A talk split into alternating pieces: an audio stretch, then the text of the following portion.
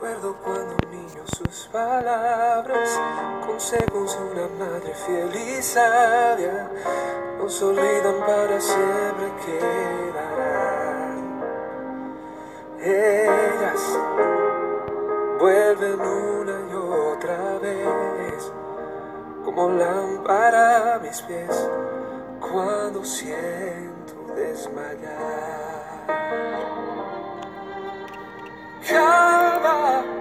La vida no se acaba.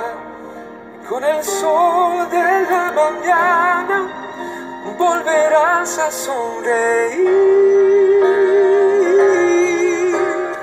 Calma, nunca pierdas la esperanza. Dios permite las tormentas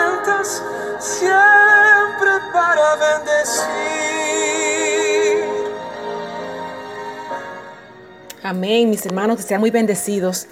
Realmente la fe eh, debe estar continuo crecimiento. La verdad que, que, nos motiva a confiar en el Señor, eh, nos da esperanza, la fe nos alimenta. ¿Le ha pasado que ha trabajado muy duro para completar un proyecto y no le va muy bien? Se prepara para un examen, pero, pero tiene malas calificaciones. O por fin su paciente le dicen que está fuera de peligro, pero vuelve la enfermedad.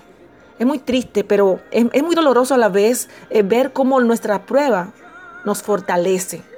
Fíjese que en 1 de Pedro 1.7 dice así, para que sometida a prueba vuestra fe, mucho más preciosa que el oro, el cual aunque perecedero, se prueba con fuego, sea hallada en alabanza, gloria y honra cuando sea manifestado Jesucristo.